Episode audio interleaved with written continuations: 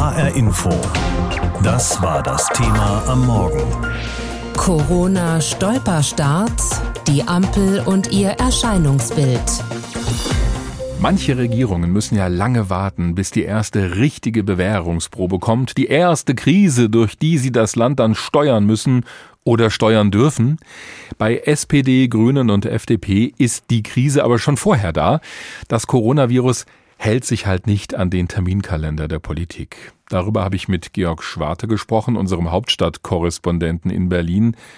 Herr Schwarte, wie sehr verdirbt diese Pandemie der Ampelkoalition denn den Start in dieser Woche?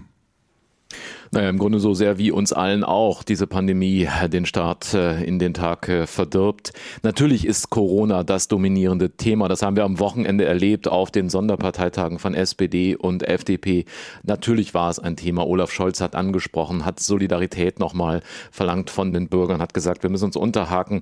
Wir müssen das jetzt in den Griff bekommen. Er hat schon einen Krisenstab eingerichtet, äh, den die geschäftsführende Bundeskanzlerin mitträgt. Und dieser Krisenstab arbeitet schon und er wird die Mühen der Ebene schon in dieser Woche kennenlernen, dieser Olaf Scholz. Am Mittwoch soll er zum Kanzler gewählt werden, am Donnerstag bereits die erste Ministerpräsidentenkonferenz. Das Thema da natürlich Corona.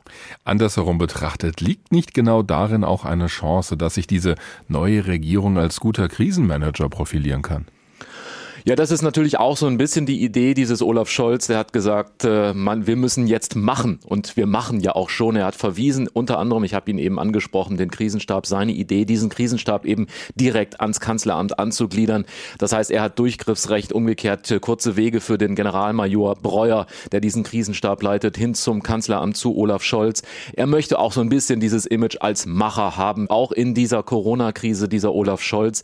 Er hat sich viel vorgenommen und natürlich ist ist das das Thema dieser Tage und äh, die Bewährungsprobe auch für die ja dann künftige Bundesregierung und da natürlich auch die erste Frage, wer wird denn der oberste Corona-Bekämpfer im Kabinett? Das ist die spannende Frage heute. Um 10 Uhr will die SPD die Ministerriege vorstellen, dann wird das Geheimnis gelüftet und die große Frage, Hashtag wir wollen Karl, äh, die, die auf Twitter unterwegs ist, äh, mal schauen, ob die Twitter-Freunde da am Ende äh, siegen werden und Karl Lauterbach tatsächlich der Gesundheitsminister wird. Die SPD und die FDP FDP haben ja schon beide am Wochenende dem Koalitionsvertrag zugestimmt, mit jeweils über 90 Prozent Zustimmung. Das hört sich ziemlich reibungslos an. War es das denn auch? Es war reibungslos. Bei der SPD am Samstag schauen wir uns das Ergebnis an. 98,8 Prozent.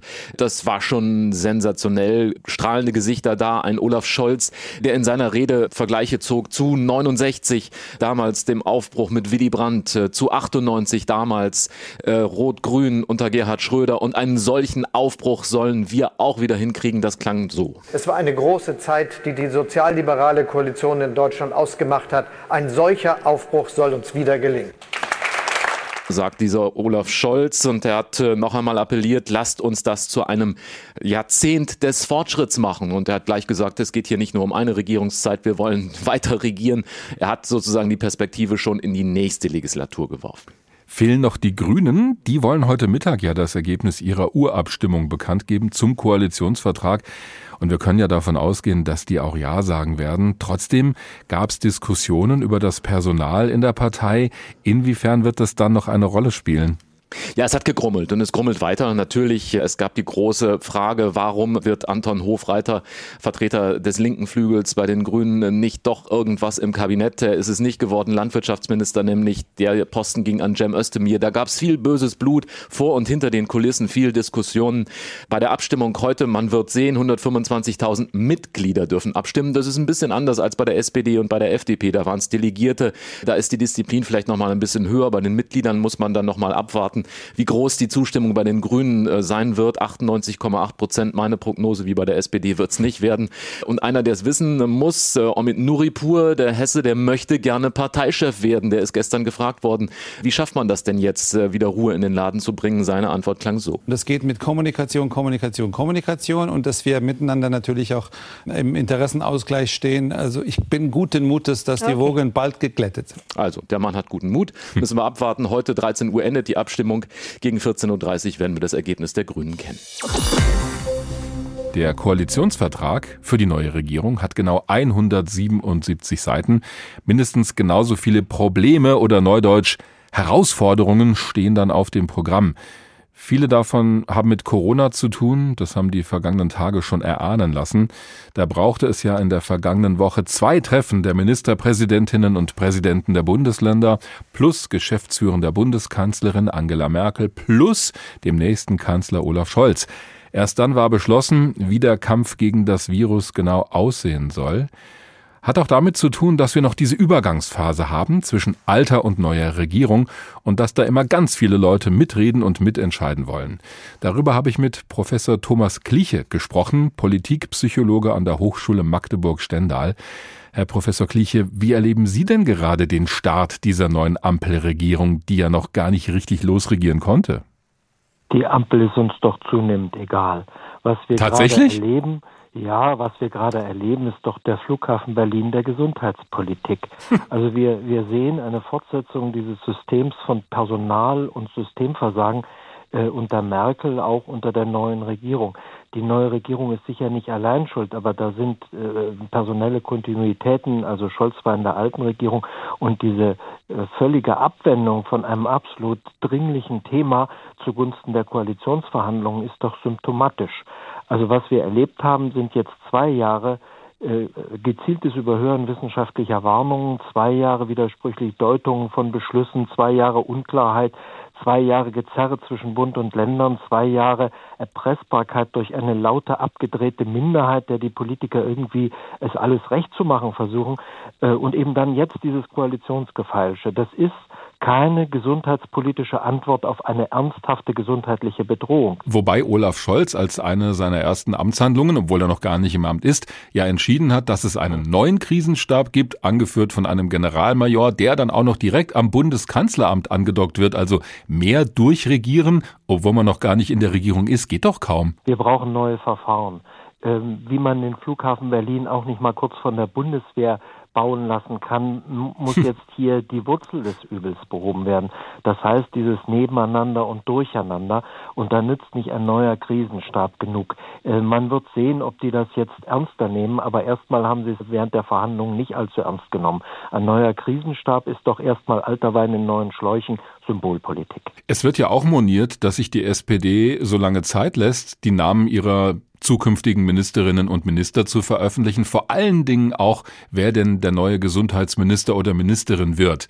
Ist es eine Frage, die vielleicht nur Journalistinnen und Journalisten beschäftigt oder sehen Sie da auch wirklich eine Bedeutung drin, dass der oder die noch nicht benannt ist? Aber ist das nicht schlimm, dass wir in einer gesundheitlichen Krise stecken und nicht klar wird, dass eine kompetente, überzeugende Persönlichkeit mit Autorität dieses Amt auch ausfüllen kann, dass man gerade da so lange hin und her zögert und taktiert? Hm. Also das macht Sie anscheinend unfroh. Naja, die neue Regierung wird genügend grundlegende Probleme haben. Sie ist doch holprig auch durch diese fundamentale politische Spannung zwischen Grünen und FDP, die in der Ampel steckt.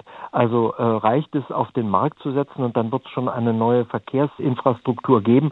Und äh, wir brauchen keine neuen Radwege brauchen, äh, bauen, sondern äh, können froh sein, wenn die alten noch bestehen bleiben. Und wir setzen einen FDP-Verkehrsminister auf den Posten, damit sich möglichst wenig ändert und der gleich Werbung für Diesel macht. Oder gehen wir wirklich an die an den Umbau unserer Gesellschaft, an die Ökostroika für mehr Nachhaltigkeit, die uns den Hals retten muss. Allerdings geht das Regieren ja erst in dieser Woche so richtig los. Sollten wir den drei Parteien dieser neuen Ampelkoalition nicht doch ein bisschen Zeit geben, sich einzufinden in die Regierungsgeschäfte? Gut, die Fairness verlangt sicher, dass man äh, wartet, bis Menschen sich in ein neues Amt gefunden haben, obwohl das alles oder überwiegend Politikprofis mit Amtserfahrung sind. Aber wir haben ja auf der einen Seite die Frage, findet sich jemand in ein Amt, weiß er, in welcher Schublade was steckt und wer für welche Frage Ansprechpartner ist und welchen normalen Routineweg er eingehen muss. Das ist das, wofür wir ihnen Zeit lassen können. Aber wofür wir ihnen keine Zeit lassen können, weil sie seit Jahren, zwei Jahren, wie wir alle damit konfrontiert sind, ist, dass unsere Gesellschaft handlungsunfähig ist in einem wirklich fundamentalen Gebiet, nämlich einer Bedrohung durch eine Pandemie. Und da hätte man erwarten können, dass auch während der Verhandlungen der Übergang zwischen der alten und der neuen Regierung von diesen wunderbaren Profis mit mehr langfristigem Weitblick geregelt wird und auch äh, dass deutlichere Regeln schon angekündigt und vereinbart werden. Sie haben jetzt die Analyse geliefert zum aktuellen Zustand. Was wünschen Sie sich von der neuen Regierung? Was müsste die als erstes machen, um da vielleicht wieder mehr Vertrauen herzustellen in dem Bereich? Handlungsfähigkeit beweisen und zwar indem sie Lösungen entwickelt oder auf den Tisch legt oder auch umsetzt, also indem sie Veränderungen in Gang bringt und zwar spürbare und bald. Und wir haben ja nun wirklich auch ganz, ganz große Baustellen in diesem Land. Corona als dringlichste ohne Zweifel, aber ganz existenziell ist Abwendung des Klimakollaps und da muss viel passieren in allen Bereichen. Das ist eine Querschnittsaufgabe und auch mittelfristig eine existenzielle Überlebensfrage der Demokratie. Kriegen wir die wachsende soziale Ungleichheit in den Griff? Denn sonst werden in der nächsten Krise immer mehr Menschen sich fragen, warum man diesem System überhaupt vertrauen soll. Denn das hat ja alles Folgen für die Menschen mit geringerem Einkommen, geringerem Vermögen, geringerer Bildung. Also die äh, Ungleichheit auch in Bildungs- und Gesundheitsfragen, Gesundheitschancen wächst ja stetig seit Jahren. HR Info. Das war das Thema am Morgen. Corona-Stolperstart, die Ampel und ihr Erscheinungsbild. In dieser Woche wird die sogenannte Ampelkoalition loslegen. Am Mittwoch soll Olaf Scholz vereidigt werden als Bundeskanzler, auch die neuen Ministerinnen und Minister. Fast alle Parteien haben auch schon zugestimmt zum Koalitionsvertrag. Da fehlen jetzt nur noch die Grünen. Die FDP war schneller und hat das gestern schon auf einem Parteitag erledigt. Da gab es große Zustimmung, über 90 Prozent. Seitdem der Koalitionsvertrag ausgehandelt wurde, ist allerdings einiges passiert, vor allem was Corona angeht. Bund und Länder haben wieder mehr Einschränkungen beschlossen im Alltag und die FDP musste umdenken. Statt eines sogenannten Freedom Day kommt jetzt doch sowas wie ein Lockdown für ungeimpfte. Viele Fußballspiele finden wieder ohne Publikum statt und so weiter. Darüber habe ich mit Bettina Stark-Watzinger gesprochen. Sie ist Parteichefin der FDP hier in Hessen und sie wird in wenigen Tagen die neue Bundesbildungsministerin. Frau Stark-Watzinger, nach dem, was ich gerade alles aufgezählt habe, Ihre Partei wird gerade ziemlich von der Realität eingeholt. Das Coronavirus ist ein Virus, das schwer vorhersehbar ist. Uns ging es immer darum, dass die Diskussion über die notwendigen Maßnahmen, um Corona zu bekämpfen, in der Breite des Parlaments geführt werden. Es ging nie darum, Corona zu verharmlosen. Hm. Die Instrumente, die jetzt im Infektionsschutzgesetz vorgesehen sind, sind weitreichend. Sie bieten aber auch die Möglichkeit, unterschiedlich vorzugehen in Regionen mit niedrigen äh, Inzidenzen, eben anders als in Regionen mit hohen Inzidenzen. Das sind die Entscheidungswege. Da hat sich die FDP ja immer für stark gemacht, dass das wieder vor allem im Parlament diskutiert wird. Aber beim Thema Impfpflicht konnten wir doch eine deutliche Bewegung in Ihrer Partei sehen. Da hieß es lange Zeit, auf keinen Fall eine allgemeine Impfpflicht. Jetzt sind Teile der FDP doch dafür. Das muss Ihrer Partei doch wahnsinnig schwer fallen. Es geht ja nicht darum, was uns schwerfällt oder was uns äh, leicht fällt, sondern es geht darum, dass wir Corona bekämpfen. Und wir müssen unterscheiden zwischen einmal den kurzfristigen Maßnahmen, die wir treffen müssen, um diese vierte Welle, die akut herrscht, zu brechen, und den langfristigen Maßnahmen. Und kurzfristig hilft eben nur Einschränkungen von Kontakten Boostern, Boostern, Boostern. Da kann es nicht sein, dass ich in Hessen bis Februar auf einen Termin warten muss, um meine dritte Impfung zu bekommen und testen. Langfristig, und da kommt die Impfpflicht ins Spiel, langfristig müssen wir natürlich äh, darüber nachdenken, wie wir Corona überhaupt hinter uns lassen, nachhaltig hinter uns lassen. Und dazu brauchen wir eine höhere Impfquote. Und äh, deswegen ähm, kann man darüber und muss man darüber sprechen. Es ist richtig, dass es jetzt aus der Breite des Parlaments verschiedene Anträge geben wird. Ja, und die FDP hat immer gesagt, die Freiheit ist das Entscheidende, die Entscheidungsfreiheit des Einzelnen. Da machen Sie im Moment schon eine ganz schöne Kehrtwende. Die Freiheit ist ein hohes Gut, aber die Freiheit ist nicht grenzenlos und es kann Situationen geben, in denen die Freiheit eingeschränkt werden muss. Ich habe Impfen nie als nur eine persönliche Sache zum eigenen Schutz gesehen. Impfen ist auch ein Beitrag zum Gemeinwohl, weil eben die, das Gesundheitswesen entlastet wird und weil wir weniger ansteckend sind. Und deswegen muss man darüber sprechen, aber eben auch hier muss man erstmal über die Ausgestaltung einer solchen Impfpflicht sprechen. Machen wir eine partielle Impfpflicht oder soll es eine andere Impfpflicht sein? Wie sieht es aus mit dem Impfen von Kindern? Das sind offene Fragen und dann kann man sich entscheiden. Was aber heute schon kommen muss, ist eine einrichtungsbezogene Impfpflicht, nämlich dass die Menschen, die ja sich gar nicht aussuchen können, ob sie von geimpft oder nicht geimpft ähm, gepflegt werden, dass die geschützt sind und deswegen ist es richtig, hier eine Impfpflicht zu machen. Also in Altersheimen oder Pflegeheimen zum Beispiel. Genau, genau. Sie werden ja in wenigen Tagen als neue Bildungsministerin vereidigt und das eben mitten in dieser vierten Corona-Welle. Jetzt ist Bildung natürlich vor allem Ländersache. Aber wie wollen Sie denn dafür sorgen, dass die Bundesländer die Schulen nicht schon wieder schließen müssen? Denn das will eigentlich keiner. Das Bundesverfassungsgericht hat ja in seinem Urteil auch nochmal festgehalten, dass Kinder ein Recht auf Bildung haben. Das ist also neu geschaffen ein Recht und deswegen ist Schulpflicht nicht nur etwas, was Kinder trifft, sondern auch den Staat, die Länder und der Bund kann unterstützen.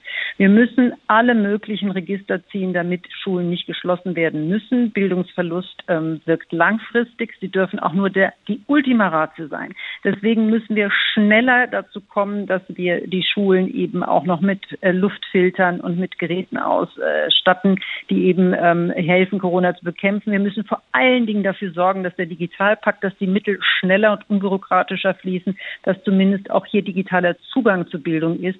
Denn eines ist klar, die Schäden sind, äh, sind stark. Wir sehen äh, sozial-psychische äh, Schäden. Wir sehen natürlich auch die Bildungsverluste, die gerade die treffen, die mhm. unsere Unterstützung brauchen. Sie haben gerade auch angesprochen, Luftfilter und sowas. Kostet natürlich Geld. Haben Sie Christian Lindner schon angerufen oder möglicherweise haben Sie ihn ja gerade getroffen? Der Den könnte ja ein bisschen Geld locker machen.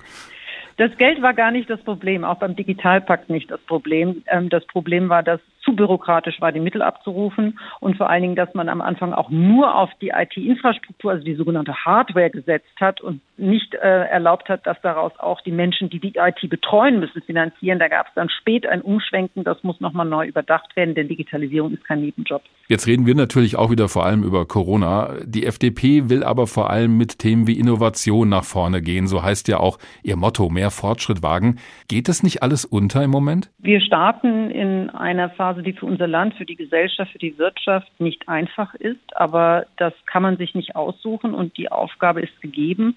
Ähm, die Wählerinnen und Wähler haben dennoch am 26. September ein klares Zeichen äh, dafür gegeben, dass eine Veränderung in unserem Land stattfinden soll, dass ein Aufbruch stattfinden soll. Und das haben wir in diesem Koalitionsvertrag verhandelt. Eine gemeinsame Basis und auch Akzente jedes Koalitionspartners, sodass wir eine tragfähige Grundlage für vier Jahre Regierung geschaffen haben. Sie starten mitten in dieser Krise, die ja auch mit vielen Problemen behaftet ist. Wie viel Druck verspüren Sie da persönlich? Der Druck ist die Verantwortung ist natürlich groß. Man hat vor der Aufgabe generell Respekt. Ein so hohes Amt in diesem äh, Land ausüben zu dürfen, ist ja auch ähm, eine große Ehre und da hat man Respekt davor.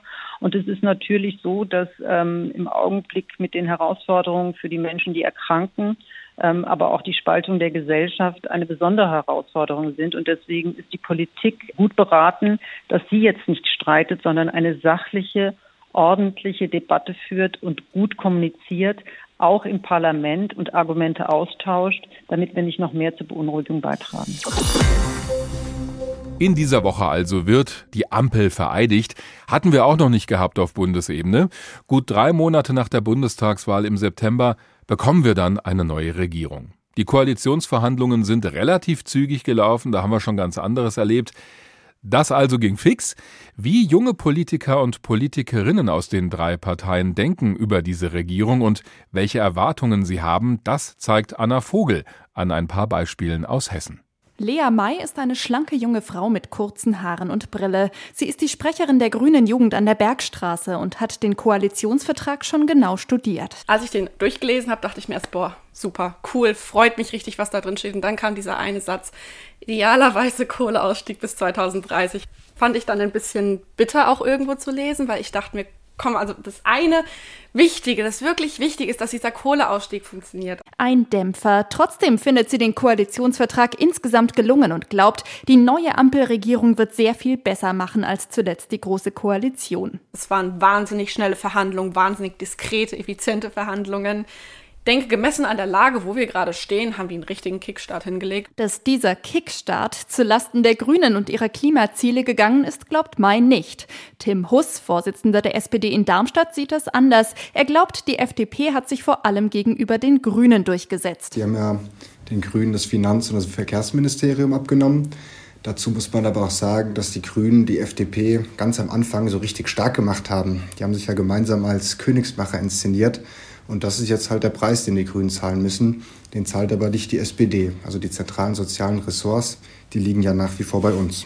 Ole Wilkening öffnet die Tür zum FDP-Büro in Heppenheim, der Stadt, in der die FDP gegründet wurde. Der 20-jährige Student ist Kreisvorsitzender der Jungen Liberalen an der Bergstraße und sieht in der neuen Regierung die Chance auf einen echten Aufbruch. Dass die FDP dabei besonderes Gewicht hat, glaubt er nicht. Ich glaube, es liegt auch daran, dass es nach außen so so wirkt, weil halt eben die Finanzen mit der größte Reibungspunkt waren und weil wir uns da mehr oder minder durchgesetzt hatten, weil wir hatten ja die Forderung keine Steuererhöhung und äh, Christian Lindner stellt ja jetzt auch sehr wahrscheinlich den Finanzminister. Wenn man sich andere Themen anschaut, wie Arbeit oder auch Klimaschutz, haben sich da auch, vor allem was Mindestlohn angeht, auch natürlich definitiv SPD-Grüne durchgesetzt beispielsweise. Wilkening findet als junger Liberaler viele positive Worte für die Klimaziele und betont, gerade zum Realo-Flügel der Grünen würde es gar nicht so große Unterschiede geben. Dass der designierte FDP-Verkehrsminister Volker Wissing trotzdem angekündigt hat, die Kfz-Steuer für Dieselfahrzeuge zu senken, relativiert Wilkening. Ich glaube, es ist ein bisschen missverstanden worden, weil es geht ja darum, dass das Dieselprivileg abgeschafft wird und dass dadurch dann auch eben die Kfz-Steuer für Diesel gesenkt werden soll. Ich glaube, da wurde jetzt ein zu großes Fass draus gemacht. Die FDP testet Grenzen, glaubt Lea May von der Grünen Jugend und glaubt, dass das in nächster Zeit noch häufiger passieren wird. Trotzdem ist sie voller Vorfreude auf die neue Ampelregierung. Wenn ich mir jetzt anschaue, wie die Ministerien besetzt wurden, dass zwei Hessen in Berlin für uns sitzen, das ist, also ich bin sehr freudig und richtig voller Motivation und denke mir, boah, das wird eine tolle Zeit, tolle vier Jahre und ich freue mich jetzt auch schon sehr. HR Info. Das Thema. Wer es hört, hat mehr zu sagen.